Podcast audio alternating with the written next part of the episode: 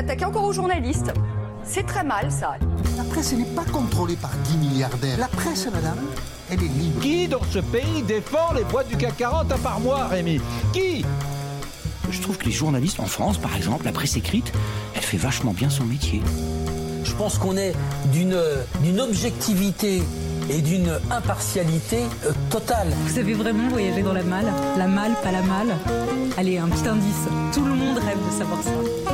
Un journaliste de la pédagogie qui donne à réfléchir mais qui ne vous dit pas ce qu'il faut penser. Est-ce que vous comprenez que cette émission est inaudible? Monsieur Finkelkraut Je vais répondre. Tout de suite, là? Ah bah Ça a commencé? Bah oui, ça a commencé. L'émission a commencé? Bah, on est à l'antenne depuis 5 minutes. Vous êtes bien à l'antenne de Radio Cause Commune, la radio d'Acrimed commence. Et nous ne sommes pas en compagnie d'Alain Finkielkraut.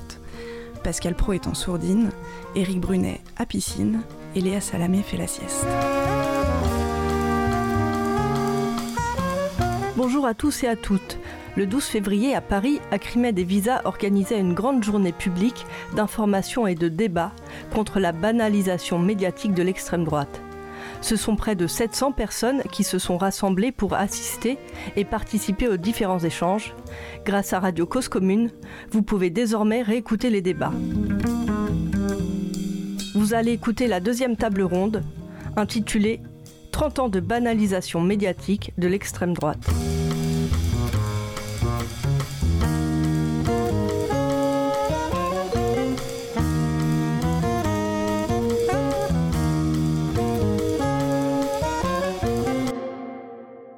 Alors donc la deuxième table ronde euh, qu'on a intitulée euh, 30 ans de banalisation médiatique de l'extrême droite euh, réunira, alors je, vais tous les, toutes les citer maintenant, Samuel Gontier, euh, qui est un, observateur euh, assidu et courageux des chaînes d'information, euh, dont il fait la chronique euh, en continu sur la page Ma vie au poste de, Télérama. Il a publié euh, en, en 2016 aux éditions La Découverte Ma vie au poste, 8 ans d'enquête immobile sur la télé du quotidien.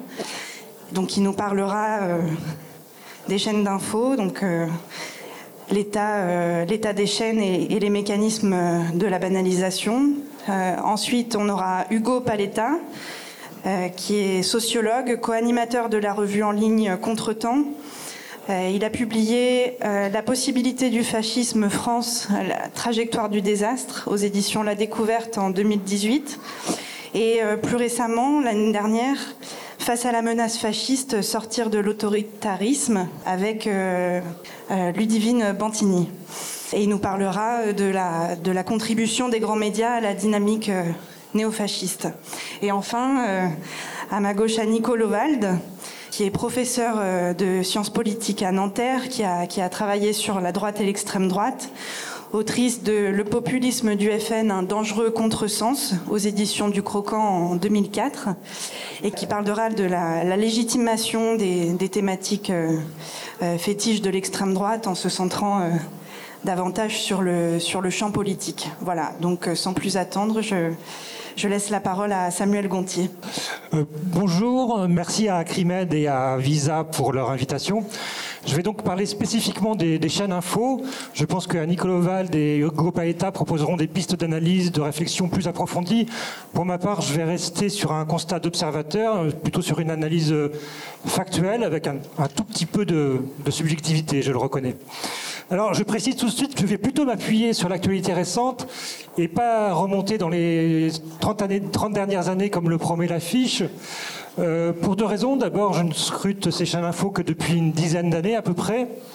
Et puis, euh, ces chaînes info, en fait, l'émergence date de 2005 et la, du lancement de la TNT. C'est au moment du lancement de la TNT, donc de la télévision numérique terrestre gratuite, que BFM TV est apparu, que iTélé, qui est devenu CNews, et puis ensuite LCI sont arrivés donc euh, parmi les chaînes gratuites et donc sont devenues accessibles à tout le monde, alors qu'avant, ces quelques chaînes qui existaient, LCI et, et iTélé, étaient seulement disponibles sur des bouquets payants, donc avec une très faible audience, une très faible influence. France Info, elle, est apparue euh, plus récemment et je vais faire un peu l'impasse sur cette chaîne publique, moins caricaturale, même si elle présente aussi des travers. Mais je vais faire un peu l'impasse aussi tout simplement parce qu'elle pèse moins en termes d'audience et donc d'influence. L'audience, l'influence, voilà le, le cœur du problème.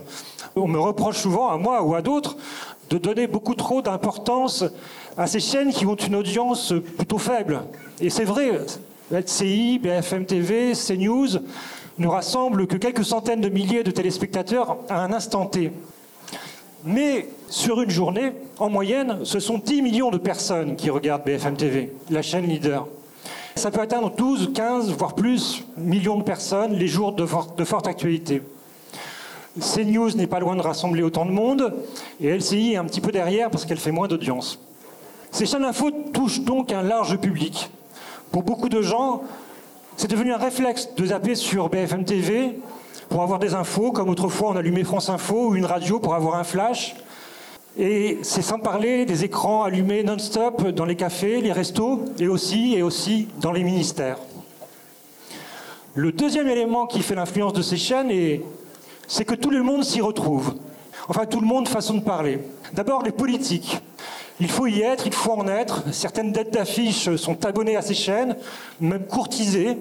Et pour les seconds couteaux, les relégués, les petits nouveaux, c'est une consécration d'apparaître sur BFM TV.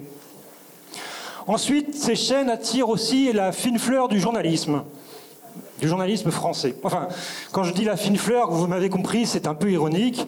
À quelques exceptions près, on ne trouve sur les plateaux aucun représentant des médias alternatifs, indépendants ou même tout simplement de médias de gauche. On y voit surtout des éditorialistes des journaux et des radios qui appartiennent à des grands groupes privés détenus par des milliardaires. Du coup, les chaînes info représentent un concentré du système médiatique dominant. C'est aussi ce qui fait leur influence et c'est aussi ce qui fait le, leur intérêt selon moi. Enfin, dernier élément qui explique l'influence de ces chaînes et que l'influence de ces chaînes dépasse leur audience déjà conséquente, comme je l'ai dit, c'est leur omniprésence sur les réseaux sociaux, où elles postent sans arrêt des extraits d'émissions, la plupart du temps sans contextualisation, des extraits qui sont ensuite partagés, critiqués, détournés, mais peu importe, ça contribue à leur visibilité. Pour toutes ces raisons, les chaînes info ont donc une influence majeure sur l'agenda, sur l'ordre du jour, sur la hiérarchie et le cadrage de l'actualité. Donc sur les thèmes dont on va parler en famille, entre amis, au boulot, au bistrot, sur les réseaux, dans les ministères, à l'Assemblée et bien sûr dans les autres médias. Ces chaînes jouent un rôle primordial dans ce que Bourdieu appelait dès 1996 la circulation circulaire de l'information qui, depuis 1996, s'est beaucoup intensifiée et accélérée avec l'apparition des réseaux sociaux et justement de ces chaînes info. Venons-en maintenant au cœur du sujet, à la manière dont BFM TV, CNews et LCI, déroulent le tapis rouge à l'extrême droite et à ses discours. Pour s'en faire une idée, on peut aller consulter le site de l'ARCOM, anciennement CSA, donc qui est l'autorité de contrôle de régulation des médias audiovisuels, et qui est chargée de veiller à l'équité des temps de parole entre les candidats sur les différentes chaînes. Alors j'y suis allé, et voici les chiffres du mois de janvier. Sur BFM TV, Zemmour et ses soutiens ont occupé 24% du temps d'antenne dévolu aux représentants des partis politiques. Le Pen et ses soutiens, 16%. Zemmour semble donc un petit peu surreprésenté. Sur CNews Zemmour et ses soutiens, c'est 18,5%. Le Pen, 16%. Sur LCI, 19% pour Zemmour, 14% pour Le Pen. Alors quand on voit ça, on se dit que les chaînes info, finalement, respectent à peu près les équilibres politiques. En tout cas, ceux qui sont établis, définis par les sondages, dont ces chaînes, dont ces chaînes font d'ailleurs un grand usage et dont on peut douter de la fiabilité, mais c'est un autre sujet. Alors pourquoi on a l'impression, et ce n'est pas qu'une impression, que les idées et les personnalités d'extrême droite dominent l'actualité et les débats sur ces chaînes? Et puis il y a un truc bizarre, vous avez peut-être noté, selon le CSA, BFM TV accorde plus de temps d'antenne que CNews aux représentants de Zemmour. Alors qu'on sait très bien que CNews roule pour Zemmour. Pour comprendre, on peut choisir d'autres statistiques. Par exemple, celle-ci établie par Libération. Il s'agit du nombre de tweets postés par BFM TV à propos de personnalités politiques entre le 7 septembre et le 7 octobre dernier. Je vous montre alors c'est peut-être un peu loin pour certains, mais vous voyez en haut une grosse barre noire. La grosse barre noire, c'est Zemmour, qui domine tous les autres, et pour lequel BFM TV a publié 432 tweets en un mois, c'est-à-dire une moyenne de 15 par jour. Et c'est aussi trois fois plus que le, le, premier, ou plutôt la première de ses poursuivantes, qui est Marine Le Pen. Ensuite viennent Jean-Luc Mélenchon et les autres candidats. Donc là, on commence à parler d'une vraiment d'une très très grosse surreprésentation de Zemmour. On peut prendre aussi des statistiques plus récentes, celles de la première semaine de février. Les tweets consacrés à Zemmour et à Le Pen ont représenté deux tiers de ceux postés par BFM TV et trois quarts de ceux postés par CNews. Et les statistiques de l'ARCOM ou du CSA sur le temps de parole de chaque candidat ne sont donc qu'un tout petit bout de la lorgnette. Alors il faut se poser la question sur ces chaînes, de quoi parle-t-on et avec qui en parle-t-on? Eh Bien, je vais prendre un exemple très concret. Pas sur CNews, la plus caricaturale, mais sur BFM TV. Mercredi dernier, la chaîne organise un débat avec les Français. Enfin, certains Français, en fait, choisis par BFM TV. Ça s'appelle La France dans les yeux et l'invité était Éric Zemmour. Dès 6 heures du matin, la journée s'ouvre avec un reportage à Versailles intitulé Zemmour chasse sur les terres de Pécresse. Et ensuite, toute la journée, on continue à faire la pub du débat du soir, à disserter sur les enjeux de ce débat pour Zemmour et pour la présidentielle. À partir de 18h et jusqu'à minuit, l'antenne est entièrement dédiée à l'extrême droite. Mais vraiment intégralement, puisqu'il n'y a même plus aucune coupure pub. Pendant 6 heures, on, ne va parler que de l'extrême droite, sans, jamais la nommer extrême droite d'ailleurs. Bien sûr, il y a les 2h40 de débat avec Zemmour proprement dit, mais tout le reste de l'antenne est consacré à répondre à ces questions. Zemmour peut-il se qualifier pour le second tour? Zemmour peut-il obtenir de nouveaux ralliements? Et enfin, Zemmour peut-il faire preuve d'empathie? Alors, pour répondre à ces questions, sont présents des politiques, des journalistes, des éditorialistes de droite et d'extrême droite, tous, à l'exception de Pierre Jacquemin du magazine Regard, qui a dû bénéficier de quelque chose comme 3 minutes d'antenne sur les 6 heures consacrées à Zemmour. Donc 3 minutes pour la gauche, sur 6 heures d'antenne pour la droite et l'extrême droite. Parmi les politiques, il y a une représentante d'En Marche, une représentante des Républicains, les principaux adversaires de Zemmour, avec le, avec le RN, bien sûr, avec le Rassemblement national. Il y a donc aussi le sénateur Stéphane Ravier, interrogé pour savoir s'il va se rallier à Zemmour. Et il y a Jordan Bardella, président du Rassemblement national, interrogé pour savoir comment Marine Le Pen va faire face à la dynamique Zemmour. Car oui, Zemmour bénéficie, je cite, d'une très forte dynamique. Tous les intervenants le répètent. Tout simplement parce que dans les sondages, il est remonté d'un point en 15 jours. Alors un point, c'est dans la marge d'erreur, mais on s'en fiche. Pendant des heures, on va donc parler de la personnalité et de la stratégie de Zemmour, sans jamais parler de son programme ni de son idéologie. Le chef du service politique le revendique. Je cite L'idée, c'est pas de faire de l'idéologie des grandes théories, non, en effet, sur BFM TV, l'élection se joue, selon la formule, comme une course de petits chevaux. Une compétition entre des personnes, et peu importe qu'elles soient racistes, sexistes, homophobes, islamophobes. On ne le dira jamais. On ne parlera même pas de candidats d'extrême droite, mais, comme Bruce Toussaint, de candidats si particuliers. C'est la manière extrêmement dépolitisante de parler de la politique sur BFM TV à longueur de journée puisque la chaîne consacre chaque jour une grande partie de son temps d'antenne à cette course de petits chevaux, à cette pipolisation du débat politique. Et même à sa glamourisation, comme lors du grand retour de Marine Le Pen dans les médias après sa défaite de 2017. BFM TV et LCI avaient alors chacune diffusé de magnifiques documents sur la dynastie Le Pen, la saga Le Pen, où l'on découvrait comment la pauvre Marine avait souffert des querelles familiales. Alors je reviens maintenant sur les autres intervenants de cette soirée Zemmour sur BFM TV. Outre les politiques, il y avait donc une palanquée d'experts, d'éditorialistes. Tous de droite, hormis Pierre Jacquemin que j'ai déjà cité. Bah, d'abord, tous les éditorialistes de BFM TV sont macronistes. Alors pour équilibrer les débats, on avait aussi invité des éditorialistes plus à droite. Par exemple, un journaliste du Figaro, très bienveillant avec Zemmour, Et puis euh, Julie Graziani, fervente supportrice de Zemmour, puisque par exemple à l'issue du débat, elle salue, je cite, son honnêteté intellectuelle poussée presque trop à l'extrême.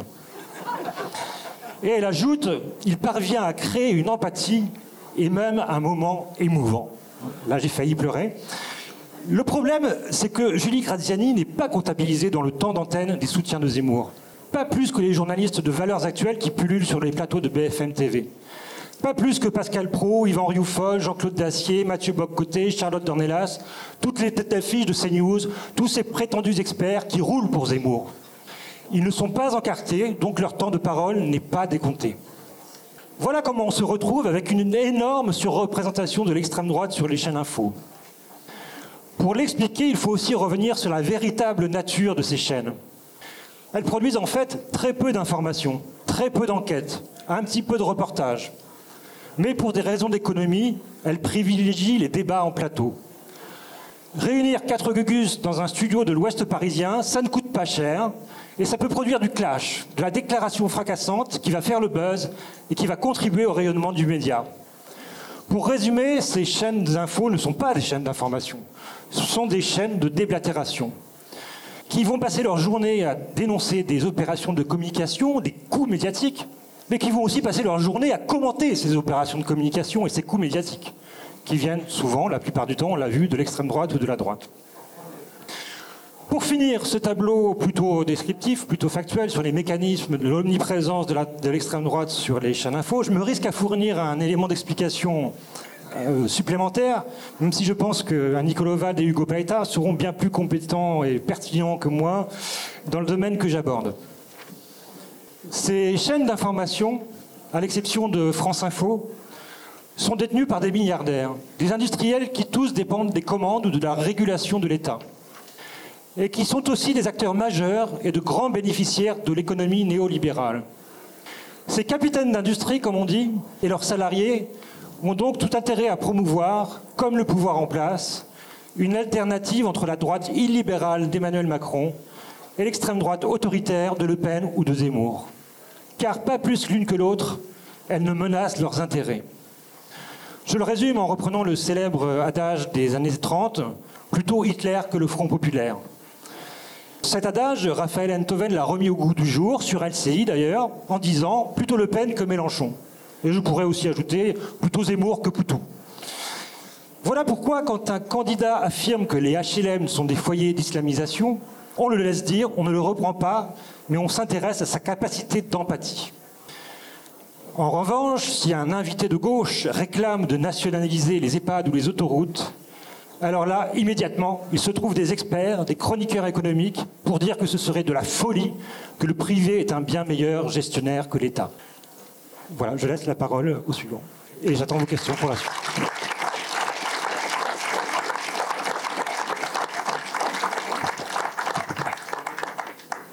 Merci de l'invitation à, Acrimed, une association que vous savez sans doute absolument euh, indispensable, euh, au sein de laquelle j'ai eu d'ailleurs le plaisir de militer pendant quelques années, pas mal d'années d'ailleurs, notamment avec le non moins indispensable Henri Mahler, euh, longtemps animateur d'Acrimed, mais qui peut pas être là aujourd'hui et à qui je voulais rendre hommage. Je voudrais effectivement, dans, mon intervention, comme l'a dit euh, Pauline, défendre l'idée simple que, que les médias dominants, effectivement, ont contribué et contribuent continuellement à la dynamique fasciste ou néofasciste, pour être peut-être plus précis. Mais avant de dire ça, il faut, je crois, commencer par euh, écarter le récit des éditocrates macroniens, mais aussi de, pas mal de journalistes, finalement, pour qui les médias, qui auraient joué un rôle dans euh, la montée de l'extrême droite, dans sa banalisation, ce serait essentiellement ce qu'on appelle la fachosphère, c'est-à-dire des médias hors des circuits mainstream, euh, des médias web, des chaînes YouTube. Euh, évidemment, je ne cite pas les noms, ils sont détestables et il n'y a pas besoin de, de, leur ajouter de la publicité.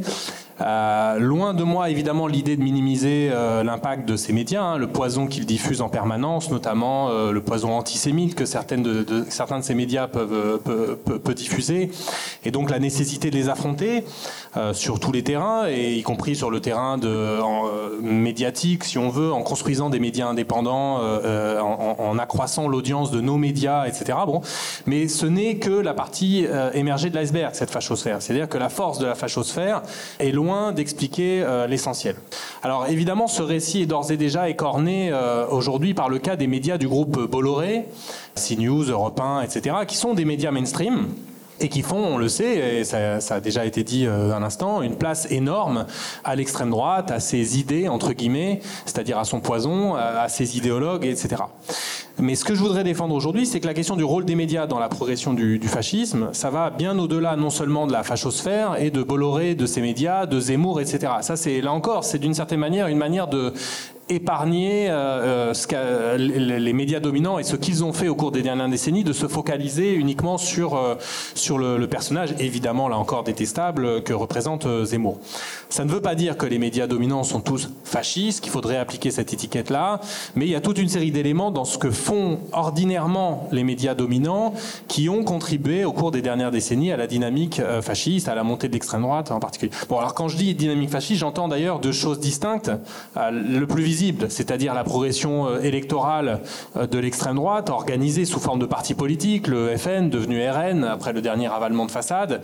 Aussi actuellement évidemment le mouvement de, de Zemmour, euh, Reconquête dont on ne sait pas encore exactement ce qu'il va, devenir, hein, mais qui cherche à concurrencer le RN sur le terrain, on va dire, de, l'extrême droite et le terrain électoral.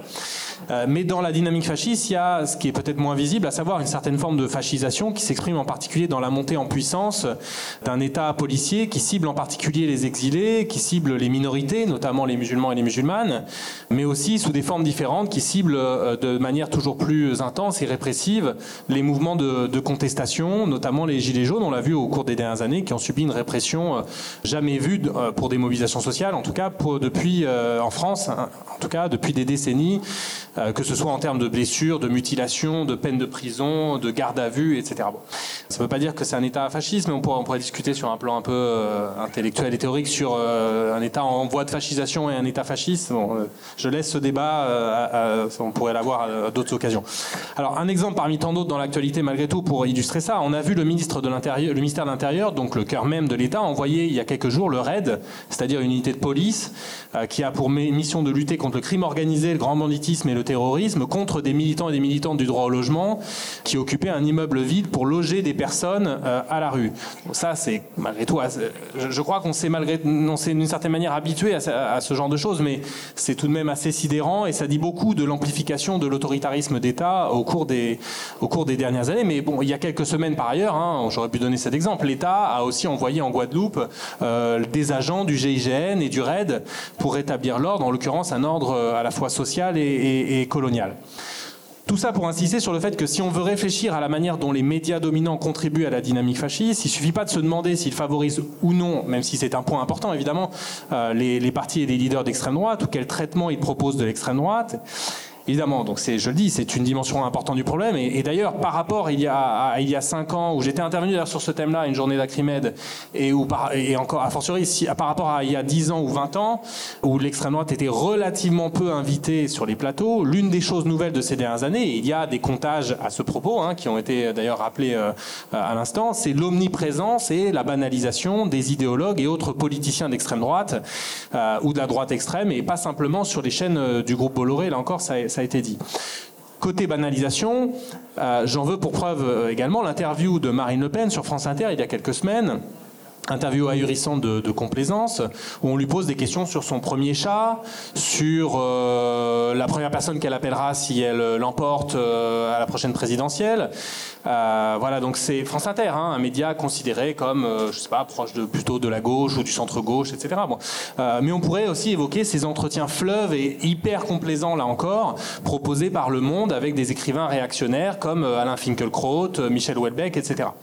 Donc là encore, c'est pas simplement BFM, etc., même si c'est une partie importante du problème, ce sont des médias qui apparaissent beaucoup plus respectables aussi, qui jouent en quelque sorte leur rôle dans la partition généralisée de d'extrémisation du paysage politique et, médiatique.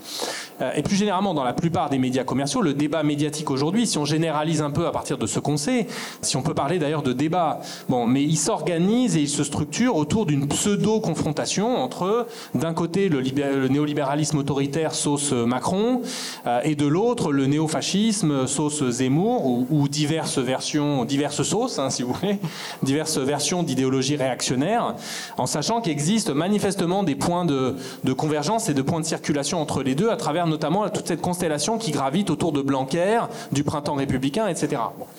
Euh, avec cet effet, par ailleurs, d'occulter très largement dans les médias la gauche, les gauches, les mouvements sociaux, mais aussi de consacrer beaucoup de temps euh, et d'énergie à disqualifier, à les disqualifier ces mouvements et ces gauches, euh, d'ailleurs à peu près toutes, hein, des, même des versions les plus euh, inoffensives vis-à-vis de l'ordre social, comme les Verts, comme les écolos, les écolos sauce Jadot, disons, parce qu'il y a des écolos plus radicaux évidemment.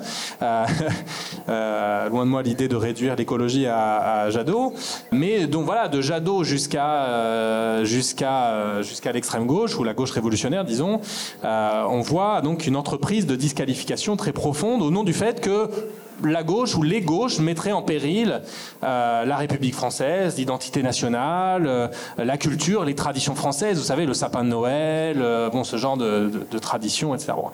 Le pluralisme, c'est même plus dans les médias, dans la plupart des médias, c'est même plus, comme disait Jean-Luc Godard pour se moquer de la vision journalistique du pluralisme, c'est même plus 5 minutes pour les juifs, 5 minutes pour Hitler, c'est 5 minutes pour les racistes et 5 minutes pour les gens qui détestent les antiracistes. Ce qui, par ailleurs, sont assez souvent les mêmes et qui peuvent intervertir leur rôle, euh, etc. Alors, cela étant dit, il ne suffit pas de, scruter euh, la présence de l'extrême droite sur les plateaux, donc je l'ai dit, pour en avoir euh, fini avec la, question de la manière dont les débats dans les médias dominants contribuent à la dynamique de l'extrême droite et la dynamique fasciste.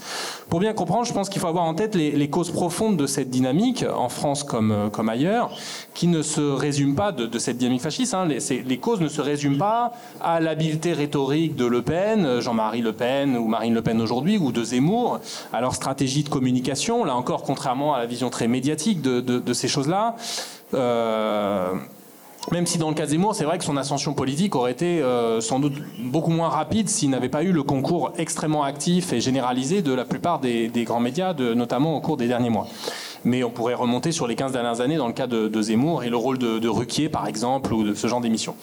Euh, la thèse qu'on défend dans notre livre avec le divine Bantini, c'est que la dynamique fasciste, elle ne se comprend pas évidemment hors de la crise sociale, c'est-à-dire bah, de crise sociale qui est le produit de cette entreprise néolibérale de destruction délibérée, planifiée, des conquêtes sociales, euh, des solidarités collectives, et qui a eu pour effet politique à, moyen et long terme d'affaiblir très profondément les partis dominants, hein, qui, étaient le, euh, qui ont mené ces politiques de destruction. Évidemment, le PS, qui a quasiment euh, complètement disparu. En tout cas, peut-être l'acte de disparition arrivera dans quelques semaines. à voir. Bon, je suis pas sûr qu'on en soit beaucoup à pleurer euh, euh, si c'est le cas. Euh, mais la crise sociale, à elle seule, qui est un élément important, hein, n'explique pas l'ampleur de la dynamique fasciste en France. Cette dynamique s'est déployée avec l'intensité que l'on connaît parce que la crise sociale s'est conjuguée à la montée en puissance des idées réactionnaires, racistes, ultra-sécuritaires, euh, non pas tant, je dirais, dans la société dans son ensemble, où les enquêtes montrent que c'est beaucoup plus compliqué et ambivalent que ça, euh, notamment dans la jeunesse ou dans les classes populaires, etc., mais en réalité beaucoup plus parmi les élites politiques, médiatiques, pas toutes, mais en tout cas des franges conséquentes, importantes de, euh, de ces élites politiques et médiatiques. L'autre élément, c'est que euh, la dynamique fasciste, c'est à la fois le produit donc de la crise sociale qui se conjugue à cette montée des idées réactionnaires, mais aussi à l'incapacité de la gauche, de gauche, des mouvements sociaux à proposer une issue à, euh, à la crise politique, sociale, euh, environnementale, etc. Donc c'est tous ces éléments qu'il faut tenir ensemble, et même quelques autres, si on veut comprendre la montée du, du fascisme. Et c'est sous cet angle que je voudrais développer quelques points pour finir sur le rôle spécifique des médias. En premier lieu, si on pense, comme je viens de le dire, que euh, les politiques néolibérales ont eu un rôle absolument central dans euh, la renaissance au début des années 80 et le développement euh, de l'extrême droite, il apparaît que les médias dominants sont évidemment loin d'être extérieurs à la montée du fascisme, dans la mesure où ces médias n'ont cessé de justifier ces politiques euh, et même d'appeler sans cesse, notamment par la voix des éditocrates que l'on connaît, Barbier euh, ou, d'autres, euh, Apathy, voilà, des, gens qui peuvent y compris être aujourd'hui anti-Zemmour, hein, mais, bon, qui n'ont pas cessé d'appeler sans cesse à aller plus loin dans la case des conquêtes sociales, de conquêtes sociales réputées aujourd'hui archaïques à l'ère de la mondialisation triomphante, etc. Tout le travail idéologique des médias a consisté, des médias dominants, a consisté à rétrécir progressivement et, extrêmement, en quelque sorte, le périmètre des politiques envisageables, possibles, en excluant évidemment toute possibilité de rupture avec l'orthodoxie néolibérale, c'est-à-dire avec, euh, de rupture avec les politiques pro-patronales. Plus encore, le travail d'Acrimed a montré, notamment dans son dernier livre, qui est paru il y a quelques mois, euh, qu'à l'occasion de chaque mouvement social, s'opposant à des contre-réformes néolibérales, notamment 2003 contre la réforme des retraites euh, Fillon, désolé de faire le vieux, 2010, 2006 euh, contre le contrat première embauche, 2010 contre la réforme Sarkozy des retraites, 2016 contre la loi travail. Bon, à chaque occasion, les médias dominants et notamment ces éditocrates que je viens d'évoquer ont cherché à mobiliser eux aussi, mais à mobiliser ceux qu'ils nomment l'opinion publique contre les mobilisations sociales contre les syndicats combatifs en particulier, que les médias dominants n'ont pas cessé de brocarder au cours des, au cours des, en, cours des dernières décennies. Et ce faisant, les médias ont contribué à la désespérance, à la désorientation, à la démobilisation politique d'une partie importante de la population, en, partie, en particulier d'une partie des classes populaires, qui étaient, euh, justement, on le sait, au début des années 80, euh, des classes plutôt mobilisées, organisées collectivement, etc. Alors il y a toute une série de processus sociaux qui ont abouti à, l'affaiblissement euh, des organisations populaires, hein, des organisations syndicales en particulier, hein, la désindustrialisation, euh, euh, la précarisation, la montée du chômage de masse, etc. sont des éléments, mais euh, les médias ont joué également leur rôle. Ce faisant, donc, les, médias ont contribué à la, démobilisation des, classes populaires, ce qui a pu alimenter l'adhésion à l'idée, dans une partie de la population, à l'idée défendue par l'extrême droite que finalement, il n'était pas possible, il n'est pas possible de maintenir les conquêtes sociales pour tout le monde. Donc, il faut en quelque sorte réserver le modèle social français aux Français, c'est-à-dire dans l'esprit de l'extrême droite aux vrais Français, c'est-à-dire en fait euh, aux Français dits de souche, c'est-à-dire aux Français euh, d'origine européenne euh, ou simplement qui n'ont aucune origine immigrée. Donc, en exclure les immigrés, mais aussi ça a pu alimenter l'idée que de toute façon, on ne peut pas espérer des améliorations de son sort par l'organisation collective, par la mobilisation, notamment syndicale, etc. On voit aussi euh, ainsi combien la contribution des médias dominants au succès de l'extrême droite se limite pas au fait de tendre le micro à ses leaders ou à faire la promotion de telle ou telle idée d'extrême droite. Et il faut souligner que certains médias de centre-gauche n'ont pas été en reste dans la promotion d'une version à peine gauchisée du néolibéralisme à partir des années 80, Libération dans les années 80, très fervent néolibéraux à l'époque, euh, Le Monde euh, également à l'époque, hein, et encore aujourd'hui d'ailleurs en grande partie pour l'essentiel, Le Nouvel Obs, etc. Bon. Euh, alors, un deuxième grand aspect du problème, je vais essayer de pas être trop long parce que je vois Pauline qui me fait les gros yeux, euh, c'est le fait que, donc je vais, je vais aller vite, hein, mais c'est le fait que les grands médias ont eu un rôle dans la banalisation et la légitimation des idées, qui, d'idées qui, qui, elles, font clairement le lit de l'extrême droite, donc je l'ai dit, des idées autoritaires, euh, xénophobes, racistes. L'un des aspects les plus visibles sans doute, c'est la manière dont les médias dominants ont joué presque unanimement, avec des tonalités assez diverses, bien sûr, hein, des émissions de débat ou de pseudo-débat, des reportages sur les faits divers, des émissions euh, sans cesse sur les chaînes du, de la TNT, justement, où on suit des flics euh, en train de, de chasser, de, de, chercher des délinquants, etc. Bon, on jouait donc euh, presque unanimement une partition sécuritaire au cours des dernières décennies, sans qu'il y ait d'ailleurs besoin d'un quelconque, quelconque, chef d'orchestre. Et donc, on a vu un, un certain récit se développer, à savoir le récit d'une explosion des violences, de la délinquance qui va à milieu d'ailleurs des enquêtes qui sont menées par les sociologues spécialistes de ces questions, qui montrent que les, évolutions de la délinquance sont beaucoup plus euh, nuancées, etc. Tout ça permettant en retour de justifier une accumulation de lois sécuritaires, un quadrillage policier toujours plus euh, important des quartiers populaires et d'immigration, pour justifier des, régressions des droits et des libertés, justifier des, des violences policières presque toujours impunies, etc. Un autre aspect au moins aussi visible du problème, sans doute, c'est la manière dont les médias ont contribué à une diabolisation de l'islam et des musulmans et des musulmanes. Alors dans l'actualité, on a évidemment plein d'exemples. Hein. Euh, le reportage de Zone Interdite euh, à Roubaix. On pourrait revenir à l'automne 2019 où on avait vu, alors là, il y avait eu un festival de déclarations islamophobes. On avait vu un, je sais pas ce qu'il est devenu ce gars, j'ai oublié son nom, un présentateur sur LCI qui avait comparé le, hijab, le, foulard islamique, à un uniforme nazi.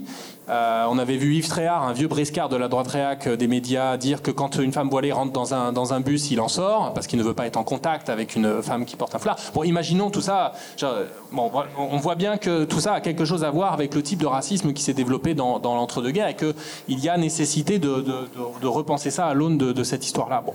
Mais pour bien comprendre comment on en est arrivé là, à cette banalité euh, de, propos euh, racistes à l'égard des, musulmans et des musulmanes, il faudrait, comme euh, l'a fait par exemple quelqu'un comme Thomas Thomas Deltombe dans un livre sur l'islamophobie médiatique, il faudrait revenir sur les années 80 et 90, durant lesquelles l'islam a été progressivement construit comme une menace pour l'Occident et les musulmans et les musulmanes comme une potentielle cinquième colonne refusant de s'intégrer. Aujourd'hui, on dit de, s'assimiler, c'est-à-dire en fait de se faire aussi petit que possible, hein, de faire disparaître autant que possible toute forme, tout, trait culturel ou religieux qui se rapprocherait de près ou de très loin d'ailleurs parfois à l'islam.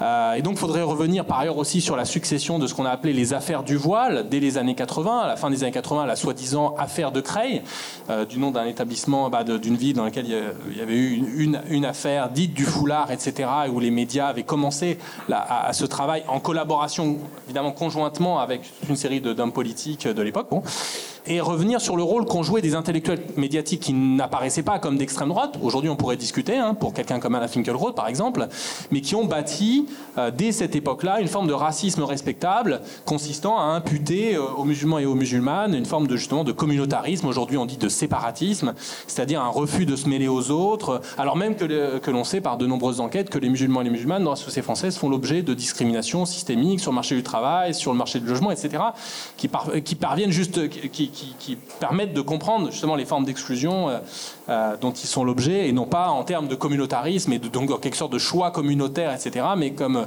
euh, une, contrainte qui est subie en grande partie. Bon, je vais m'arrêter là. Je vais juste simplement conclure pour insister sur le fait que la situation politique en France et ailleurs, malheureusement, on ne développe pas à l'international, mais il y aurait beaucoup à dire, nous impose la nécessité, c'est un mot un peu plus politique, enfin le reste était un peu politique aussi, je crois, mais euh, nous impose la nécessité d'une renaissance euh, de l'antifascisme. Et, la question se pose à nous tous et, toutes, et à tous les mouvements, aux syndicats, donc pas simplement aux collectifs antifascistes. Je veux dire, c'est important que les collectifs antifascistes se développent, mais elle se pose aux syndicats. Il y avait une journée à la CGT il y a, il y a deux, trois jours. Elle se pose aux médias indépendants. Elle se pose à des associations comme Acrimed. Et c'est vraiment excellent que, que ait pris l'initiative de cette journée parce que on voit bien que, bon, c'est le titre de notre bouquin avec Olivier, mais la menace fasciste, malheureusement, ou néo-fasciste si on veut, euh, se, rapproche, que euh, se banalise des discours qui, euh, qui aboutissent à, rendre respectable quelqu'un comme Marine Le Pen, bon, aujourd'hui.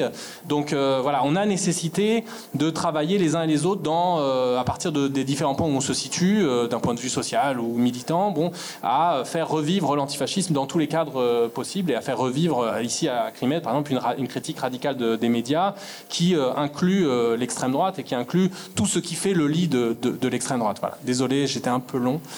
je, m'excuse.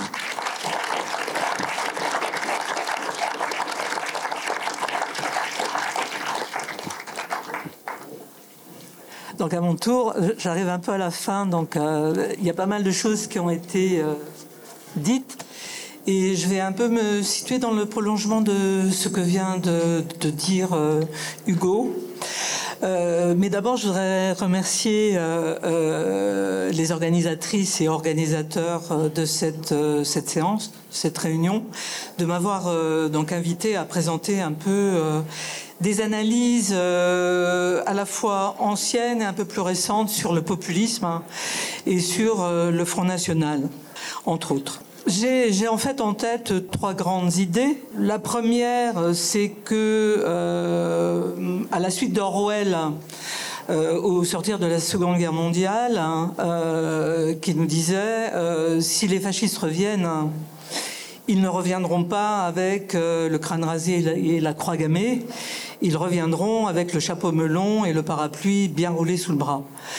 Donc euh, ça, c'est euh, nous obliger à euh, regarder, bon, peut-être, comme le suggérait Hugo, d'autres acteurs que Zemmour. Bon, par exemple, pour comprendre la réussite, euh, puisque c'est ça ce qui va euh, me préoccuper là, euh, la réussite d'idées hier inacceptables et qui sont maintenant admises, qui apparaissent évidentes, allant de soi, etc. Donc, il y a sans doute des acteurs que l'on voit moins, qui ne sont peut-être pas liés à l'extrême droite et qui pourtant vont contribuer à accréditer en fait ces idées-là.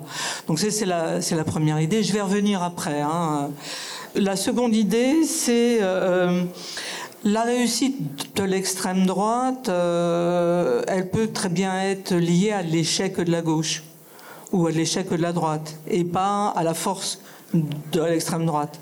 Elle peut être très très médiocre et pourtant réussir si les autres, euh, les autres compétiteurs euh, échouent. Ça, c'est quelque chose qui m'amuse énormément. Enfin, intellectuellement, j'entends. Hein, euh, sinon, c'est pas drôle du tout. La troisième idée, c'est est-ce qu'on a vraiment besoin du fascisme? Ça, c'est pour commencer la discussion avec Hugo.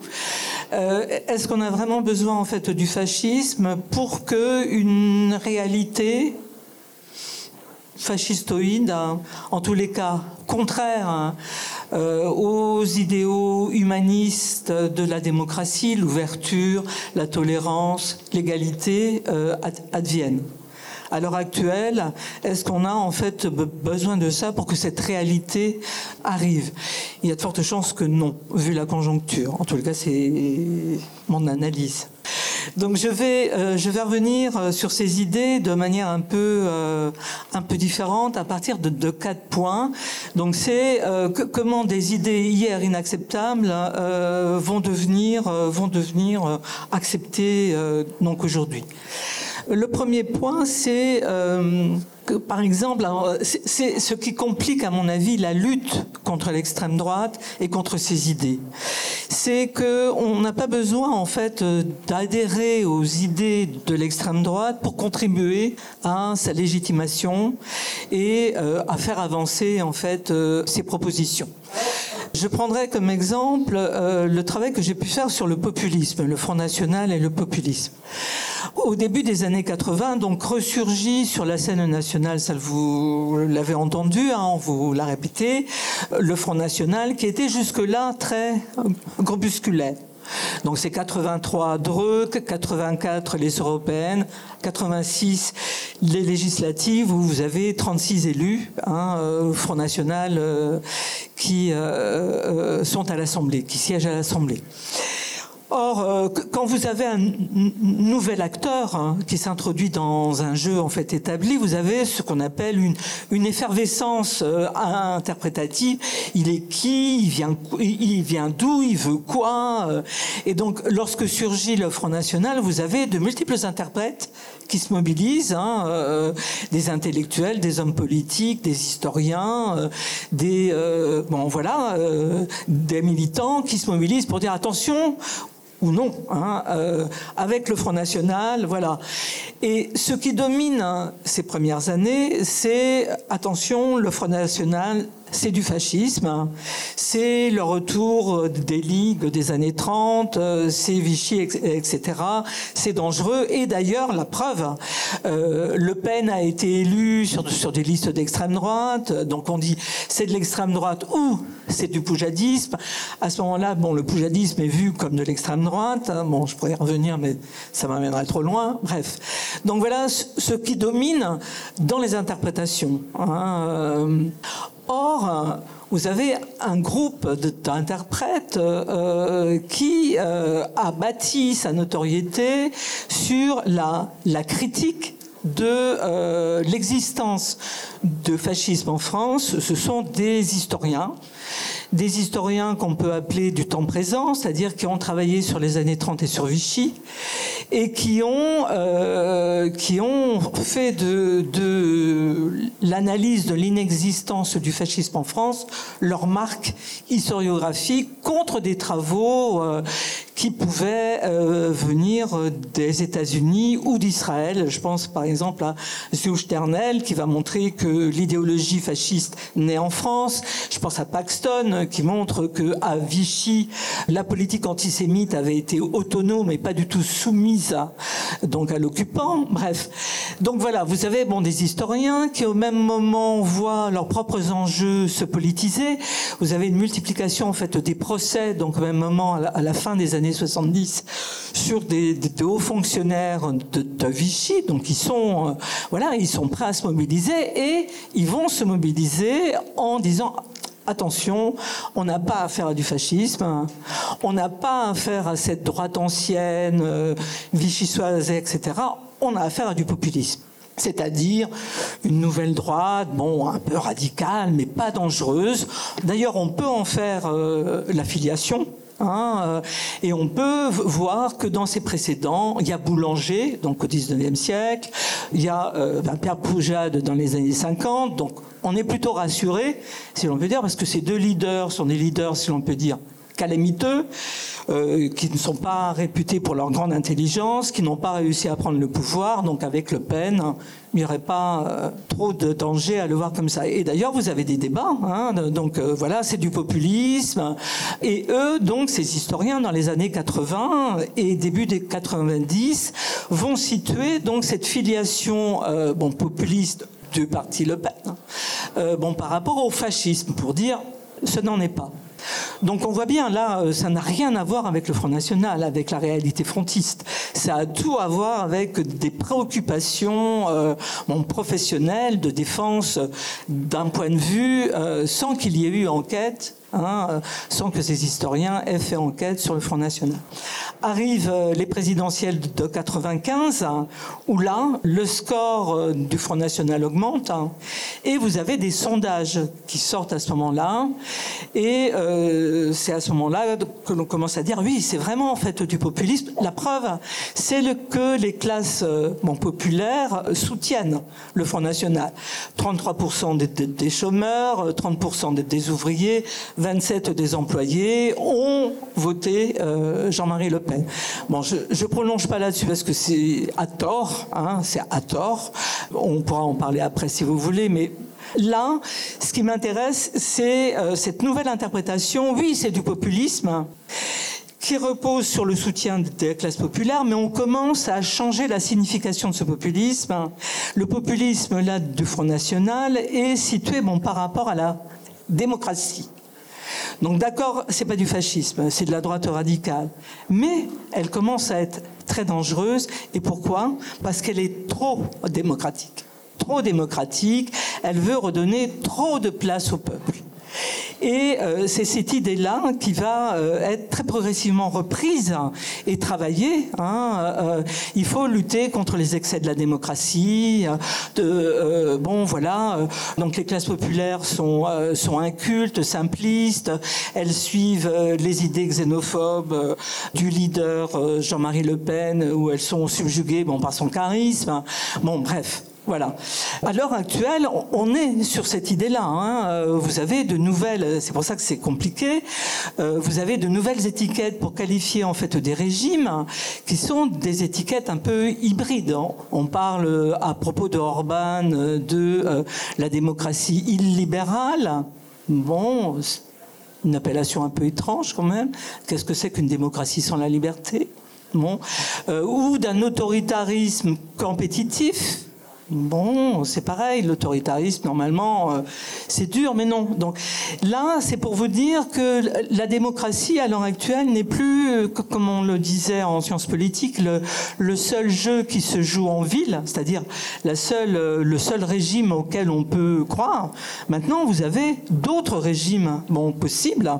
Et donc, on peut imaginer, en fait, une démocratie autoritaire c'est-à-dire où le principe de légitimation des, élus ne euh, serait plus fondé euh, sur euh, le vote, les élections, la mobilisation populaire, surtout qu'elle est très attaquée hein, à l'heure actuelle, les mobilisations, etc.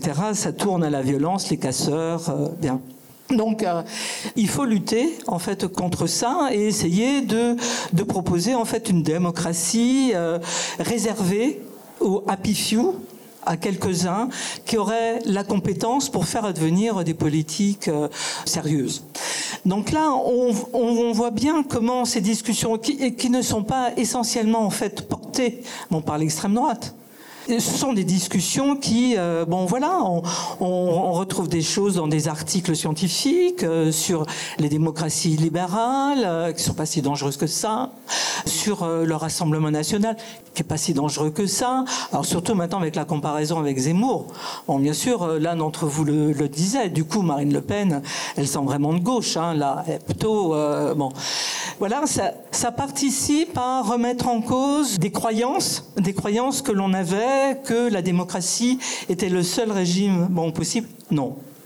Et donc, euh, les propositions de l'extrême droite, et pourquoi pas Hein, euh, donc ça, c'était le premier point euh, sur. On n'a pas besoin en fait d'adhérer Hein, aux idéaux réactionnaires, fascistoïdes, pour faire advenir des réalités qui peuvent ben, contrevenir hein, à la démocratie. Ça, vous l'avez aussi en tête avec des travaux qui ont porté sur le nazisme, par exemple. Comment Hitler, bon, par exemple, va euh, être soutenu non pas, alors bon, bien sûr par ses milices, etc., mais c'est pas elles qui le font de devenir important. Hein. C'est le ralliement en fait des élites patronales. Et pas du tout parce que ces élites sont subjuguées par son charisme, bien au contraire elle le trouve très médiocre, vraiment très médiocre. Justement, c'est au nom de sa médiocrité qu'elle pense le tenir en le faisant accéder au pouvoir elles vont avoir tort, jamais faire ça. Hein. Jamais donner de pouvoir à un médiocre, il en, acquiert très vite après. Hein. Donc voilà, donc ça, on le sait, hein, c'est une loi de l'histoire. Pas besoin d'être des militants de la cause pour faire advenir cette cause. Le, deuxième point, c'est euh, ce qui est important, donc du coup à, à analyser, euh, c'est les représentations qui sont attachées à l'extrême droite qui peuvent varier dans le cours du temps. Je vous l'ai dit avec le populisme, fascisme, non, c'est du populisme, c'est du populisme euh, trop démocratique.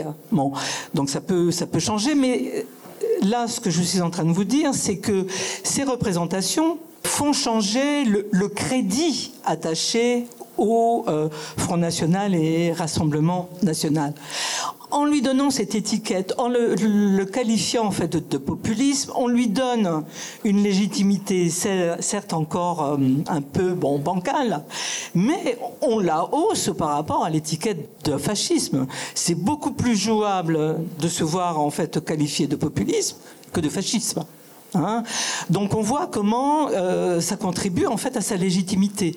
Il devient euh, le rassemblement en fait national dans les années 90 devient un parti comme les autres qu'on peut inviter sur les plateaux, avec qui on peut en fait discuter. C'est normal, il a des voix, il a des électeurs. Donc on peut l'inviter, on peut parler. Alors qu'au tout début, euh, il y a eu des controverses extrêmement vivaces sur est-ce qu'il faut les inviter ou pas très vite, ça passe. Hein.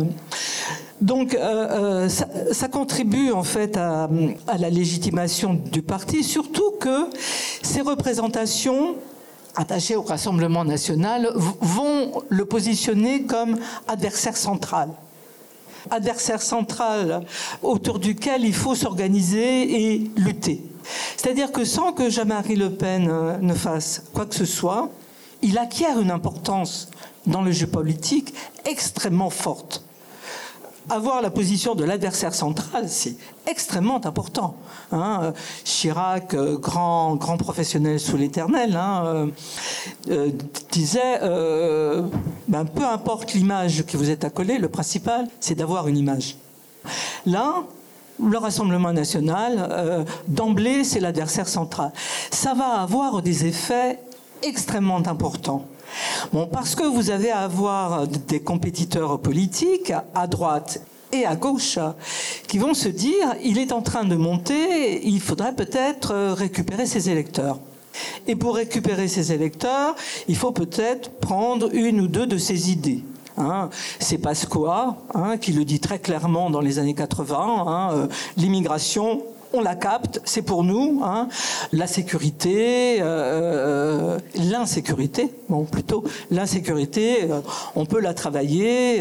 donc voilà. Bon, alors ça, ça peut nous sembler, ça peut nous sembler évident en fait que cette droite récupère des idées de, l'extrême droite, à tort, hein, à tort, à tort parce que il a fallu tout un travail invisible, celui-ci, de clubs Bon, par exemple, le club de l'horloge, euh, le Grèce a été cité. Euh, bon, voilà, des lieux neutres où se rencontrent des hauts fonctionnaires, des acteurs politiques, où ils parlent, ils échangent des idées et qui contribuent à les conforter. Donc voilà, bon. Admettons que ça soit un peu plus facile pour la droite. Euh, alors ça continue avec Sarkozy. Hein. Bon voilà, donc on, continue sur l'insécurité. Euh, on est proche de la police, donc euh, bien. Mais la gauche va assez vite aussi, dans les années 90, via l'entourage de Jospin, s'intéresser à l'insécurité, à l'insécurité, au sentiment d'insécurité. Et euh, dire, ben, au nom des classes populaires qui vivent dans des conditions euh, assez dégradées euh, et qui ont le sentiment de ne plus être protégées, il faut que la gauche intervienne. Et donc, cette notion d'insécurité de, va être prise à gauche. Et donc, elle va faire très progressivement, en fait, un consensus.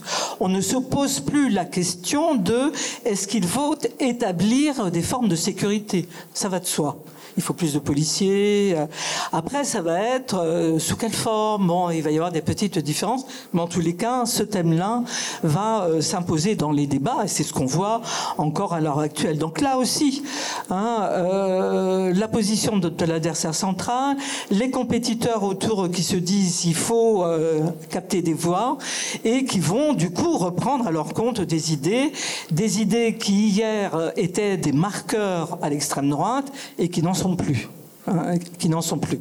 Une des grandes réussites de l'extrême droite, ça va être de faire accepter, c'est ce qui a déjà été dit, hein, un, nouveau clivage et de l'associer, de, de, le voir associé en fait au thème de l'insécurité. Ce nouveau clivage, c'est entre les nationaux et les étrangers. Hein, euh, entre les nationaux et les immigrés. Il y a une différence forte. Voilà, euh, cette question ne se posait pas dans les années 70. Elle se pose maintenant. Elle est devenue même évidente. Hein, bien sûr, les étrangers, euh, voilà, ça pose toute une série de problèmes. Voilà, l'immigration est un problème. Hein, euh, ça s'est imposé aussi euh, très très progressivement et euh, d'accord. J'accélère, donc je fais juste mon troisième, le quatrième point, je passe sur le, troisième. Mais par contre, vous avez le, travail de l'extrême droite. Bon, quand même, elle, travaille à, à, sa propre réussite. Hein, bon. Mais peut-être pas de la manière dont on l'imagine. Bon, par exemple, euh, ce qui a fait réussir euh, le parti de Jean-Marie Le Pen, Jean-Marie, hein, ce qui pose euh, d'ailleurs, à mon avis, un problème à, sa fille, c'est le scandale. Il a sans arrêt en fait créé de scandales avec ces petits mots, le durafour crématoire, ce genre de trucs. On a pris ça et les journalistes ont pris ça pour, pour des dérapages. C'est pas des dérapages, c'est de véritables stratégies de scandalisation. Lorsqu'il dit ça, hop, vous avez l'ensemble des observateurs et des interprètes qui se mobilisent pour créer leur indignation, à juste titre. C'est la stratégie que réemploie Zemmour, mais pas la fille. Zemmour fait ça sur Vichy, sur les Juifs, euh, sur voilà, et tout le monde se mobilise à juste titre. Hein, euh, mais du coup, ça, le rend de plus en plus visible. Et on pense que c'est un acteur euh, central centrale, alors qu'on n'en sait pour le moment strictement rien. Hein, strictement rien. Le dernier point, euh, propre en fait au Front National et, à cette extrême droite, c'est, je pense, qu'elle nous prend à nos propres croyances. Elle, nous prend au piège de nos propres croyances. C'est-à-dire que euh, vous avez affaire à une extrême droite qui maîtrise très bien le double langage. On dit quelque chose mais en fait, on pense euh, nettement plus fort. Euh, j'ai une collègue qui a travaillé sur, euh, sur une, une, séance de formation de militants frontistes dans les années 90, donc ça remonte un petit peu, mais ça continue encore, hein, où on, leur apprenait à changer leur vocabulaire. Hein, et ne plus dire il faut foutre le bougnoul à la mer, mais il faut accompagner l'étranger à la frontière.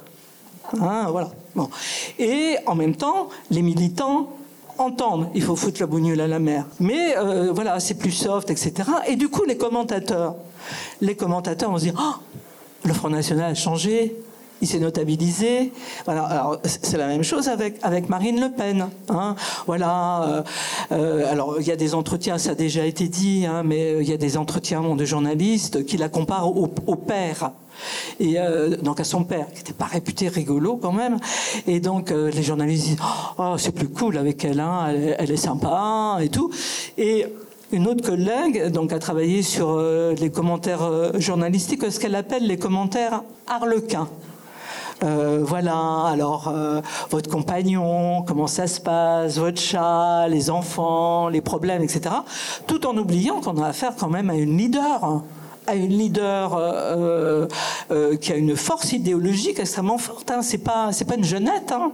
C'est une vieille militante euh, qui connaît très bien le Front National et qui en maîtrise les enjeux, notamment les enjeux idéologiques. Hein. Donc ça, c'était pour vous dire aussi que voilà, on, on risque d'être pris et les commentateurs sont pris à leur propre croyance. Ils prennent au pied de la lettre le langage qui est tenu ou la rhétorique. Hein.